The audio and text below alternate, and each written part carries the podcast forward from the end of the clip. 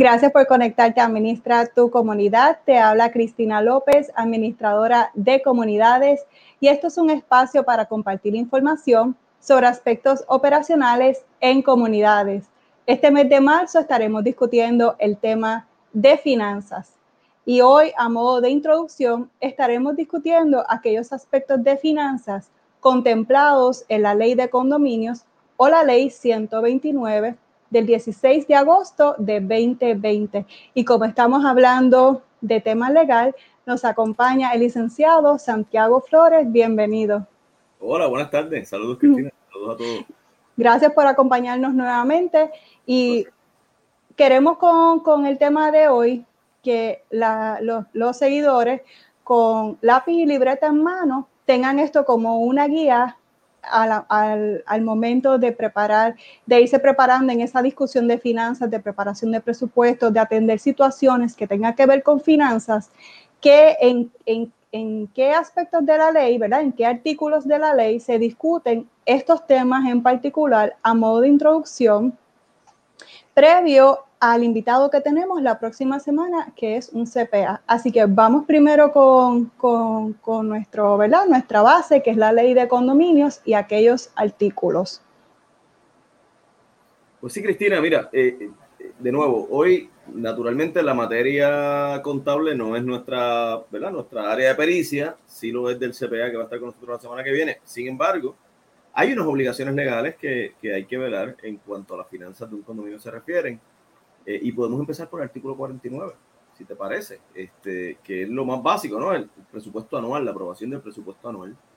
Eh, y es que la ley le impone a la Junta de Directores eh, y la administración tiene un rol primordial en la preparación de ese presupuesto anual que se tiene que someter este, al Consejo de Titulares para que sea aprobado y es el que va a estar rigiendo durante todo el año fiscal, ¿verdad?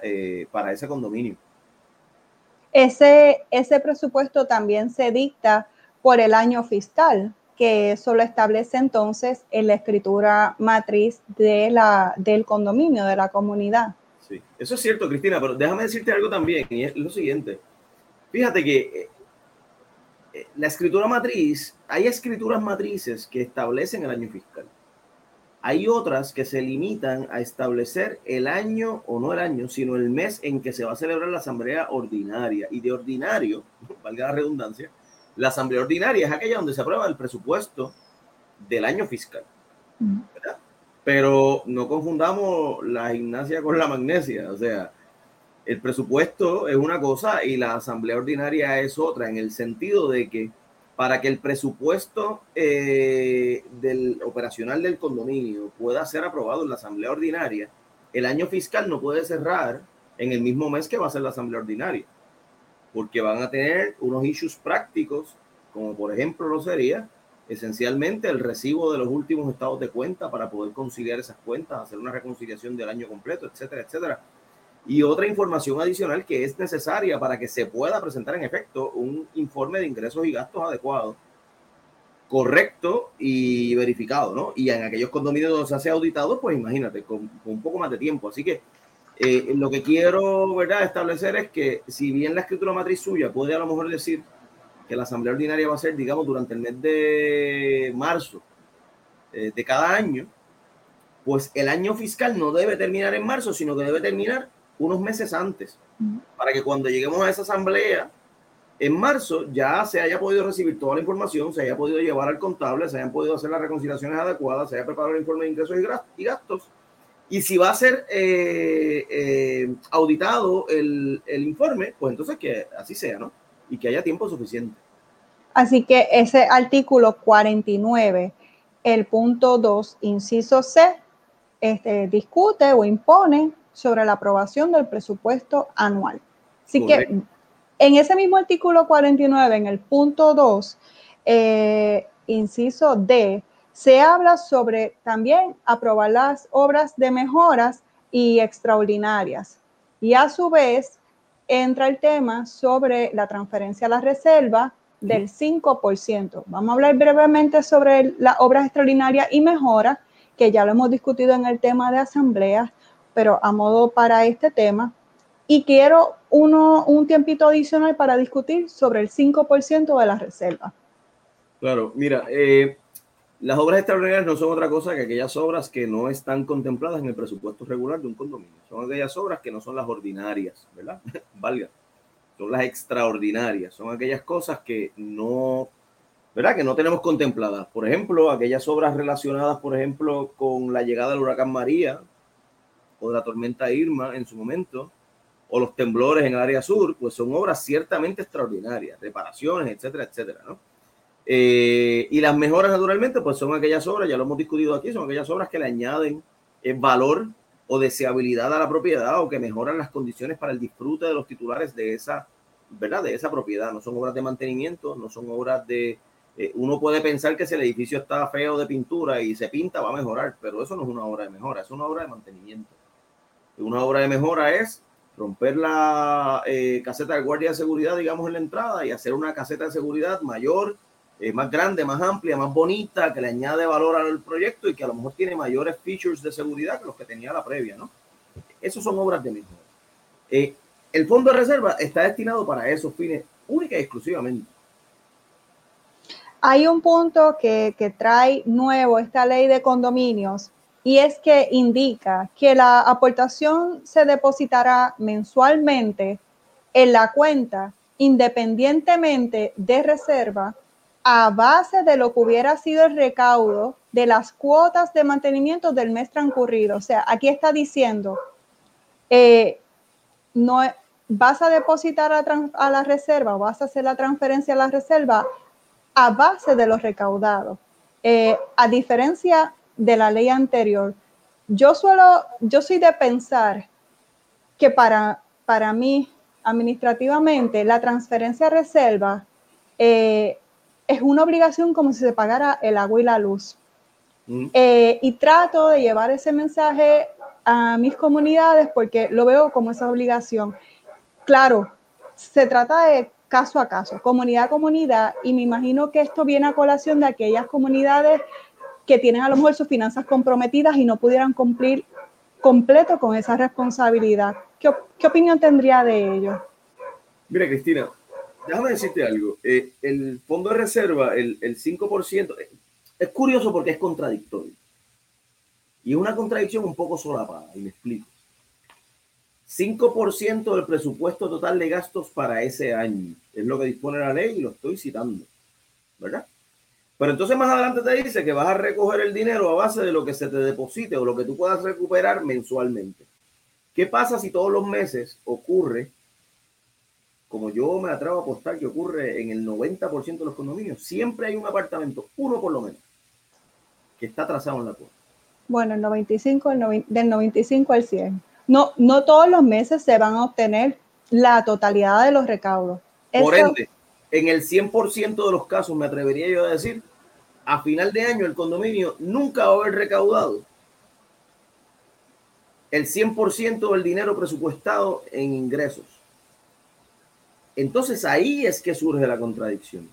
Porque una parte del artículo dice que tú vas a recoger el dinero a base del presupuesto anual y otra dice que lo vas a recoger a base de lo que se te deposita mensualmente y una y la otra al final del día no van a ser compatibles, por lo tanto tú vas a tener un déficit eventualmente a final de año, ¿no?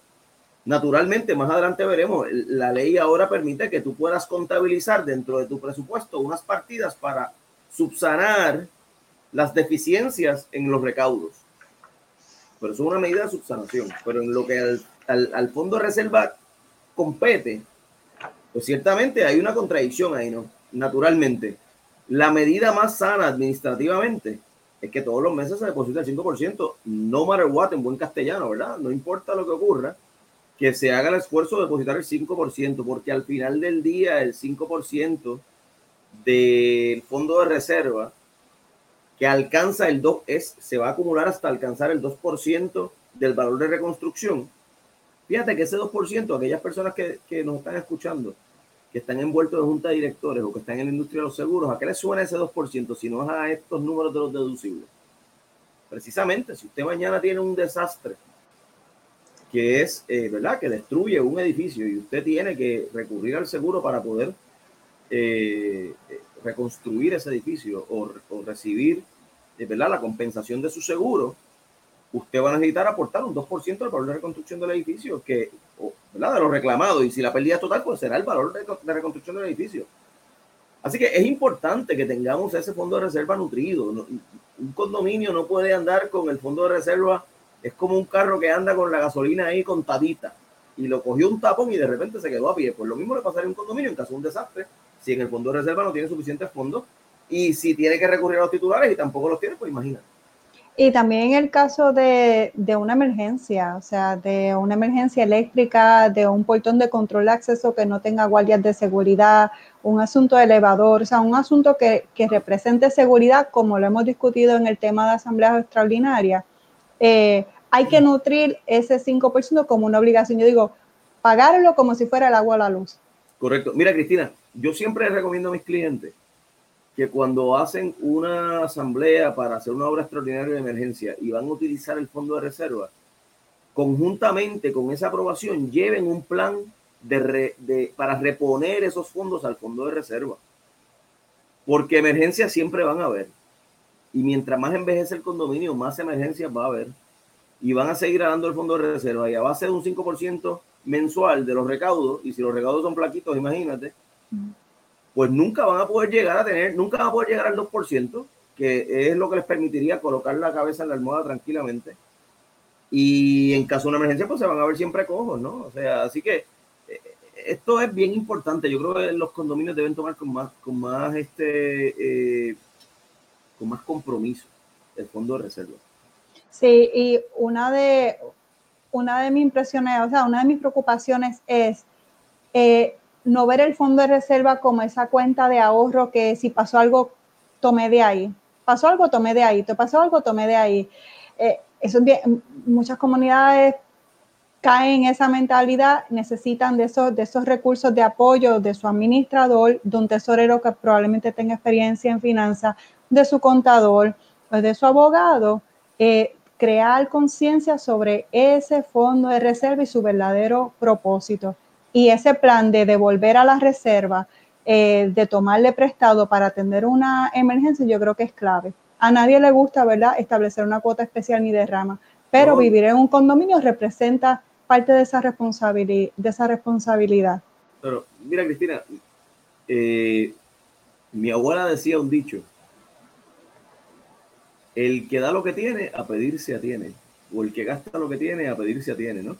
Mm. Si gastamos el fondo de reserva, cuando tengamos una necesidad, ¿qué va a pasar? Pues va a haber que pedir. ¿A quién le vamos a pedir? En un condominio solamente se le piden a los titulares. También, hay, también está la práctica de aportar a la reserva al final del año. Qué peligroso es eso si no se llevó una, unas finanzas comedidas o para qué, o, o para qué dejarlo para lo último. O sea, pero, y, déjame decirte algo, Cristina, es que aportarlo a fin de año es tan ilegítimo legalmente como no aportarlo. Claro, al final del año se subsana al hacer el depósito, pero en el interín, la Junta de Directores está en igual incumplimiento, porque la ley es clara cuando dice que se deposita a base de los recaudos mensuales, o sea, no está diseñado para depositarse a final de año, está diseñado para depositarse mensualmente. Esto sin contar el tema de la banca y de, de las compraventas y de los refinanciamientos donde el condominio tiene que demostrar como parte de los documentos que tiene que someter el condominio para atender un residente, un titular que está vendiendo, eh, demostrar que se está transfiriendo a la reserva. O sea que esa es otra, otra causa para estar en cumplimiento por ello, porque es un préstamo hipotecario que puede caerse un producto eh, atractivo para ese, ¿verdad? Para el que vende, o sea, para el que compra, eh, por, por, el cumplimiento. Estamos hablando en Arroyo y Chuala, para que la gente lo entienda, estamos hablando de FHA. Estamos hablando del el préstamo, ¿verdad? Garantizado por el gobierno federal, requiere que esa reserva tenga unos balances particulares de acuerdo a las necesidades del condominio. Y si no los tiene, no, tenemos un problema. De hecho, requiere una aportación eh, anual mayor a la que la ley eh, local este, exige, ¿verdad? Este, eh, inclusive, o sea, que, el el gobierno federal mira mucho esto y si usted quiere tener un condominio que esté aprobado por FHA, que pueda recibir, ¿verdad? Que se pueda, la gente pueda comprar financiando a través de esos programas que abren la ventana, la puerta a un pool mucho más grande de posibles compradores a la hora de la reventa, pues es importante que esos fondos de reserva estén nutridos. Ahora vamos entonces a, a, pasar al artículo 53, que son sobre los deberes y las responsabilidades de la Junta de Directores. Y ahí esa Junta de Directores tiene ese listado de obligaciones financieras y lo, describe, lo describe eh, en el inciso B, C, D, E, F y L. Así que lápiz y libreta. Varios. El artículo 53 está básicamente dedicado a esto. Este, y, oye, y arranca con el presupuesto anual. La asamblea ordinaria, que ya discutimos, que está en la mm. escritura matriz designado el año, eh, el mes en que va a ocurrir, en esa asamblea se tiene que aprobar el presupuesto anual. Y ese presupuesto anual tiene que ser un presupuesto balanceado, tiene que ser un presupuesto que contemple todas, ¿verdad? Todas las partidas que tienen que ser cubiertas durante el año. Y yo quiero ser bien específico en lo siguiente. Esta consulta yo la recibo con mucha frecuencia. Aún en clientes viejos míos, pero me lo siguen preguntando. Yo creo que a lo mejor piensan que, que en algún momento ha cambiado la, la situación. Yo no creo que nunca en sana administración esto cambie. Y es que si usted no tiene presupuestado ni un dólar para atender X cosas, no puede gastar ese dinero a menos que vaya al consejo titular. Esa es una de, las esa es una de las preguntas o, o, temas de controversia. ¿Se puede gastar en algo que no esté presupuestado? La respuesta es que no. La ley no lo, no lo, no lo permite. O sea, la ley, fíjate, la ley no lo prohíbe pero no lo viabiliza. Y hablaremos la semana que viene con el CPA, ¿verdad? Y este, cómo preparar un, y cómo, y tema de cómo preparar un presupuesto o qué debe contener ese presupuesto, lo estaremos discutiendo la próxima semana con el experto para eso. Y, y, pero, pero particularmente la idoneidad de tú desviarte de un presupuesto para tú hacer un gasto que no se encuentra contemplado allí, cuando esos fondos que tú tienes presupuestados son fondos restrictos. O sea, cuando se aprueba para portones es para portones, cuando se aprueba para seguridad es para seguridad, cuando se aprueba para eh, pagarle a la compañía de administración es para la compañía de administración. Si de repente surge un gasto X que no está dentro de eso, entonces caemos por definición en qué? En el gasto de emergencia o en el gasto extraordinario. Y la ley habilita un proceso para aprobar eso. Que entonces, el 2 más 2 es 4. Si en el presupuesto lo que tenemos es lo que está ahí, y esa es la sana administración, la práctica correcta de la administración. Y por otra parte, la ley te facilita un proceso para tú poder ir a esos gastos extraordinarios y generar su aprobación pues entonces el camino está dibujado, es cuestión de seguir. Sí, y, y, eso lo discutiremos la semana que viene, porque es, es, es, en ocasiones que se hace ese presupuesto tan y tan eh, restricto, tan tight, que no tienes para disponer para obras de mejoras, obras de reparaciones, y a veces no, ya no les queda para comprar una paila de pintura, unos tornillos, o sea, tienen que ver cuáles son las realidades de su condominio, cuáles son esas metas a nivel de mantenimiento y obras de mejora y expresarlas de esa manera, porque a veces o pensar que no va a haber problemas de, plomería o que no se van a exceder en situaciones e, eléctricas cambios de foco.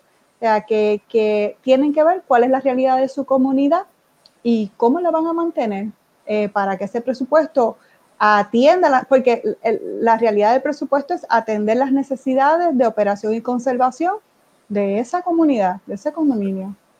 Así que vamos entonces al punto C de ese artículo 53, que es sobre los estados financieros, o sea, el estado de ingresos y gastos eh, que debe entonces eh, llevar a cabo la junta de directores, ya sea que le esté delegando también eh, parte de esa preparación o trabajando en conjunto con la administración si es que tiene conocimientos en la preparación de ello.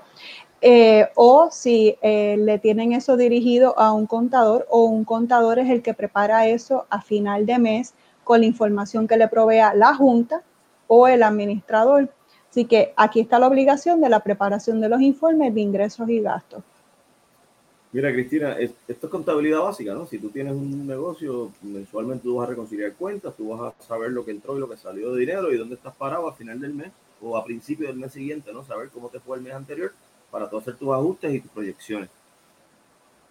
Yo como abogado me concentro un poco más en un poquito más abajo del párrafo del, del inciso C, donde habla de la disponibilidad que tiene que haber de esos documentos para el examen de los titulares, porque esta consulta nos llega todo el tiempo. Sí, un tema de controversia, o sea, eh, se, se, se, entregan, no se entregan, se muestran, o sea, claro.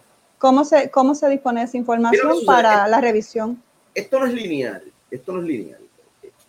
Si tú tienes un condominio, ¿verdad? Este, mira, te, y te lo voy a explicar con, con, una situación que me ocurrió no hace mucho con unos clientes. Se solicitó la copia de los estados financieros del condominio, o sea, los estados de, pidieron los estados de las cuentas bancarias, y se pidieron otra serie de documentos. Todos los documentos son comunales. Y estamos conscientes de ello. Sin embargo, ese condominio no tiene ni siquiera una oficina de administración, no poseen ni siquiera una fotocopiadora en su presupuesto no hay una partida para generar fotocopias ni para materiales de oficina porque no tienen oficina. Por lo tanto, al ir al artículo de la ley de condominio, que dispone que van a estar disponibles para examen, pues a ese titular se le respondió, mira, vamos a coordinar una fecha y tú vienes y te mostramos los documentos y los podrás examinar eventualmente y, argumentando la situación del COVID, ¿verdad? De la, de la pandemia del COVID, eh, pues el titular solicitó poder obtener copias para no tener que estar encerrado, digamos, en un salón con alguien viendo documentos por X periodo de tiempo. La Junta de Directores accedió a eso, se llevaron los documentos a un lugar de fotocopia, allí se dejaron, la persona fue, compró sus fotocopias, se las llevó y luego la Junta Directora después recogió los documentos y se los llevó de nuevo para su archivo. Y de esa manera se realizó. El bottom line de todo esto es. ¿Cuál es la obligación? La obligación es de tener disponible para examen. No es generar copias. Tampoco generar un scan en buen castellano. Tampoco generar una, una, ¿qué? una imagen digital, ¿no? ¿Por qué? Porque la imagen digital a lo mejor no cuesta en costo de copia, pero va a costar en tiempo del administrador haciendo el trabajo. O va a costar en tiempo de la junta. Y el que pregunte, ¿por qué no? ¿Por qué no enviarlo? ¿Por qué no facilitarle? Bueno, mira, lo que sucede es lo siguiente. E, estamos hablando de costo. Si el año que viene el condominio quisiera aprobar una partida del presupuesto para generar fotocopias para el que las pida, pues adelante se podrían generar. ¿Y en términos digitales? También podría ser parte de, ¿verdad? de una resolución del Consejo de Titulares. Acuérdate que el Consejo de Titulares sigue siendo la institución suprema del, régimen de condominio. Ahora bien, hay un elemento aquí particular que uno siempre debe tener eh, ¿verdad? Eh, eh, presente. Los condominios son como si fueran, yo digo que los condominios son como si fueran pequeños gobiernos, ¿no? O sea, son como si fueran pequeñas repúblicas. Tienen su política pública cada junta directora. pública, sus issues de política, todas esas cosas, ¿no? Sus partidos y todas esas cosas. ¿Qué pasa? El condominio eventualmente, si no en el momento, pero en algún momento los condominios van a ir a procesos de subasta, van a ir a procesos de obtención de servicios nuevos, van a cambiar de suplidores, etcétera, etcétera, etcétera. En la medida en que un titular posee copias de los estados financieros del condominio, más allá de los que se entregan anualmente, ¿verdad? Porque eso sí se le, se le distribuye a todo el mundo con la convocatoria de la asamblea ordinaria. Pero en la medida en que se obtienen detalles de esas contrataciones, es en la medida en que mañana sí va a haber un proceso de subasta, por, digamos, para un contrato de seguridad. Algún suplidor que tenga un contacto con algún titular pudiese incurrir en competencia desleal obteniendo información privilegiada del condominio de frente a un proceso de subasta. ¿Cómo? Pues conociendo cuánto cobraba el anterior, bajo qué términos y condiciones fue contratado, etcétera, etcétera, etcétera. Inclusive detalles de las necesidades del condominio en particular, que, que para fines de, de, un RFP, ¿verdad? De, de un Request for Proposal, pudieran no ser relevantes necesariamente, pero que sí pudieran dar una ventaja competitiva a quien está este, compitiendo para obtener el contrato. Así que el conservar esa información en la medida de lo posible no es no entregársela a los titulares, o sea, no es, no es permitir la inspección, la ley obliga que se permita la inspección. Pero fíjate, es curioso, la ley de condominio cuántos años tiene. Y en todas y cada una de sus versiones, la ley de condominio en ninguna ocasión ha dicho que hay que darle copia a la gente. Sin embargo, en el proceso de, volvemos a lo mismo, en el proceso de la banca de refinanciamiento, algunos préstamos eh, hipotecarios exigen la documentación financiera del mes anterior como parte del proceso de compraventa o de refinanciamiento de esa unidad, pero se entrega entonces al procesador de banco. Claro, y, la banca tiene una obligación de, confidencialidad para con esa información. Y que uno de los análisis de ellos es la solvencia del, condominio. Claro, claro. Que para eso sería el propósito. Que un préstamo personal, ¿no? Igual que un préstamo personal, tú tienes que demostrarle al banco que tú tienes ingresos suficientes para cubrir tus obligaciones y el banco verá el movimiento en esos estados, en esos estados bancarios, ¿verdad? Del dinero que entra las obligaciones que se pagan y el dinero sobrante al final del mes. Y eso es lo que demuestra la solvencia. Y aunque brinquemos dos o tres incisos, la contraparte a eso es que en el párrafo F, entonces sí menciona en ese artículo 53, en, la, en el inciso F, que entonces en esa asamblea anual se someten los estados financieros como parte de los documentos para esa asamblea anual para el repaso de sus titulares ya, ya, terminó el año, ya esas cuentas se cuadraron, ya finalizó, el estado financiero es parte de esos documentos. Pero ¿sabes lo que pasa, Cristina? Es que el estado financiero no es lo mismo que la reconciliación mensual, ni es lo mismo que...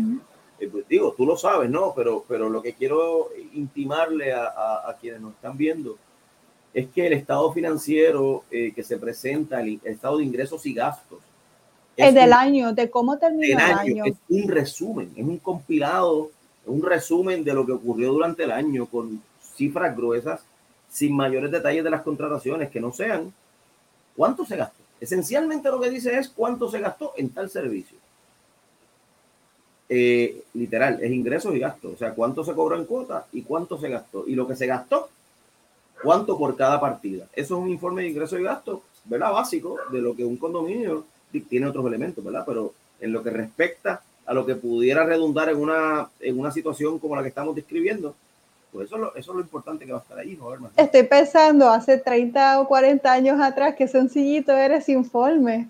¿Cuánto pagaste y cuánto recibiste? Nada de ley charge, nada de intereses, nada de mucho más sencillo prepararle. Eh, nada eh, que ver hoy día, nada que ver. que se complica con, los, con los sistemas de contabilidad que hay que saber y aunque tengas conocimientos básicos, esos sistemas, ¿verdad? Eh, complican un poco el, el, el, complican un poco el panorama, va a cuadrar y hacer el ajuste y prorratear y, y, y, toda esa situación cuando se maneja este, la contabilidad, que es más, es más, es un poquito más complicado.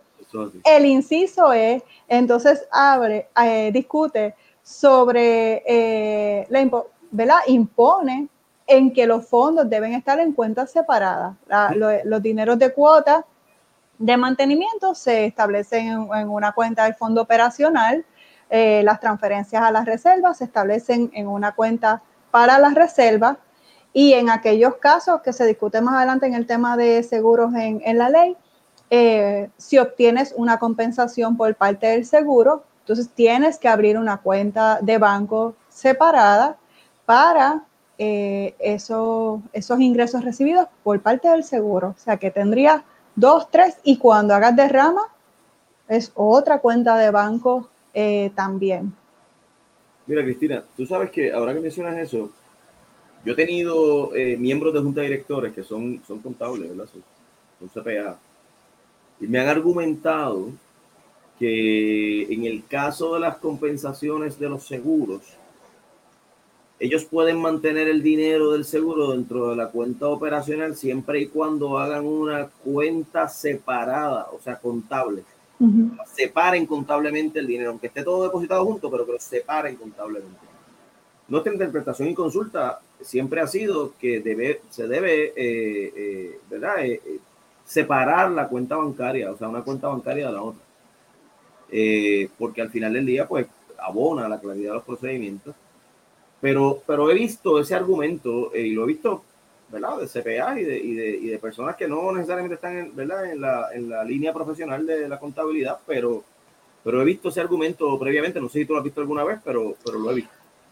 Pues sucede a veces por la prisa, por el proceso de ir al banco, eh, los firmantes, eh, documentación adicional que a veces pide el banco entre los miembros, a veces tienen que dar más de un viaje al banco. Yo creo que entonces aquí un hint sería, tengan a la mano ese gerente de banco que se encargue de su cuenta y establezcan esa relación bancaria para cuando hayan esas cuentas, ah, el gerente pues los atiende, como atienden en las cuentas comerciales, que puedes ir donde el gerente y el gerente le asiste de la sucursal donde, donde está la, la cuenta de banco. Entonces, haya esa relación comercial de gerente de banco con la junta de directores, presidente tesorero para esos propósitos. A veces sucede eso, licenciado, por la prisa, eh, que entonces quieren retrasar, pero importante otra cosa que lo discute también en la parte de, seguro en la ley, es que en esa cuenta de, y estaríamos brincando, ¿verdad? Hablando más de ese tema, pero esa cuenta de los fondos destinados del seguro requiere la ley que también estén aseguradas. Incluso cuando vayas a solicitar el FHA, que el FHA vea ese estado de ingreso eh, y gasto y ese balance sheet Ahí está Lola y Justin manifestándose. Ellos quieren participar. Siempre, ¿verdad? No los había presentado, esos son Lola y Justin. Eh, eh, tiene que entonces estar asegurado. Eh, si no los aseguras, FHA te, te deniega esa solicitud. Sí, más que asegurado es afianzado. Eh, ¿verdad? Este, hay que prestar una fianza eh, que cubra el mal manejo de esos fondos cuando se trata de seguros, ¿no?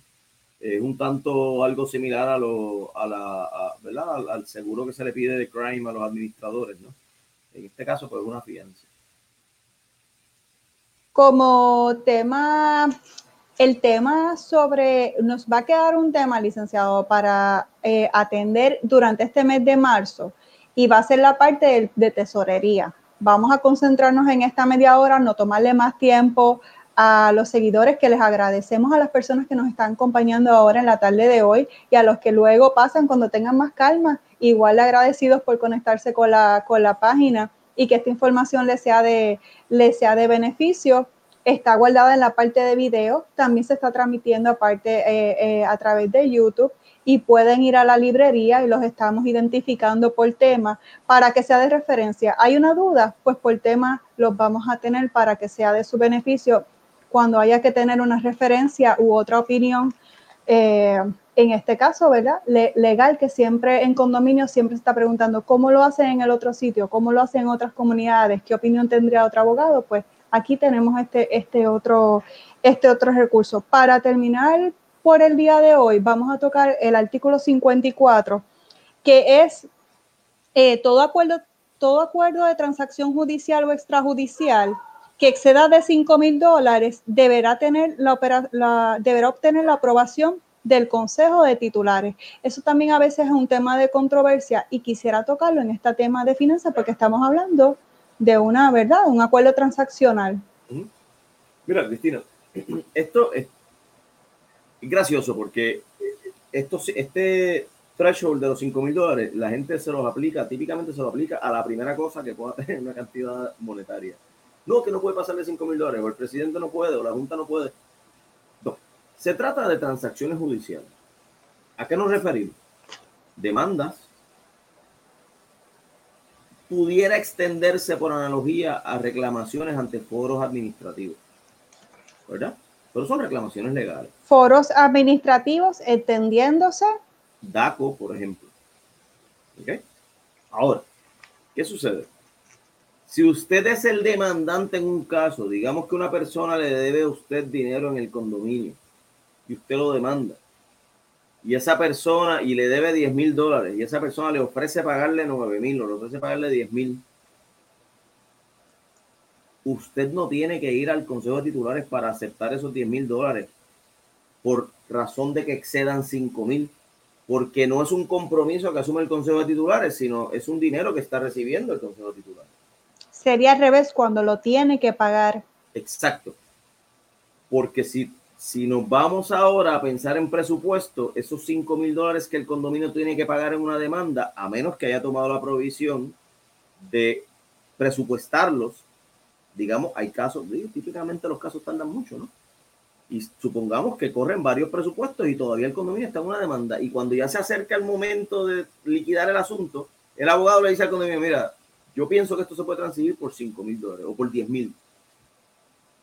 Y entonces el presidente y la junta de directores, inteligentemente, y esto es una recomendación a modo de ejemplo, va al consejo de titulares en el próximo presupuesto y le dice, en este presupuesto yo quiero añadir 10 mil dólares, que es lo que estamos apartando para pagar esta demanda. El consejo de titulares lo aprobó. Si el consejo de titulares lo aprueba, por virtud del presupuesto, esos 10 mil dólares se pueden desembolsar sin tener ningún tipo de problema. Pero eso no es lo que de ordinario ocurre. Lo que de ordinario ocurre es que no se toman esas previsiones y cuando llega el momento de pagar la sentencia o pagar la transacción, si excede los 5 mil dólares, hay que ir a pedir permiso. Como si fuéramos a gastar 5 mil dólares en arreglar, en hacerle una mejora a la piscina que no está presupuestada. Tenemos que pedir permiso porque no está presupuestado pues ahí entonces se cubre con esas otras, suele ser una, duda repetitiva eh, o de aclaración, así que tenemos ese, ese particular. Así que a modo de repaso hemos discutido los aspectos de finanzas contemplados en la ley de condominios. Eh, hemos hablado del artículo 49, el, el punto 2.6d, eh, y entre, aquí lo pongo a modo de repaso, eh, agradeciendo a los que se han conectado. La semana que viene contaremos con CPA, donde estaremos hablando sobre el presupuesto, qué debe contener, qué no debe contener dudas sobre qué partidas se deben incluir, que a veces se desconoce que deben estar contempladas, cómo preparar ese presupuesto, pues estaremos hablando de ese tema y estaremos entonces discutiendo más adelante sobre el aspecto de tesorería relacionado a la ley de condominio. Así que seguimos eh, eh, discutiendo temas que son relevantes para las comunidades, que les sirva de guía en sus aspectos operacionales en su comunidad, que para eso es que entonces está administra tu comunidad para compartir esa información de cómo, qué es y cómo se hace, pues este es un foro para compartir esa información. Licenciado, gracias nuevamente. Ya usted eh, es, un in-house de, es un in-house de, de este foro. Gracias a los que nos acompañan y esperamos verlos la próxima semana. Compartan, compartan lo bueno, compartan a sus vecinos si viven en condominio, eh, bueno, sus vecinos viven en condominio, pero sus familiares, sus colegas, eh, y que le pueda servir a ellos y en sus comunidades. Así que los esperamos la próxima semana. Que pasen todos un buen fin de semana. Buen fin de semana, saludos.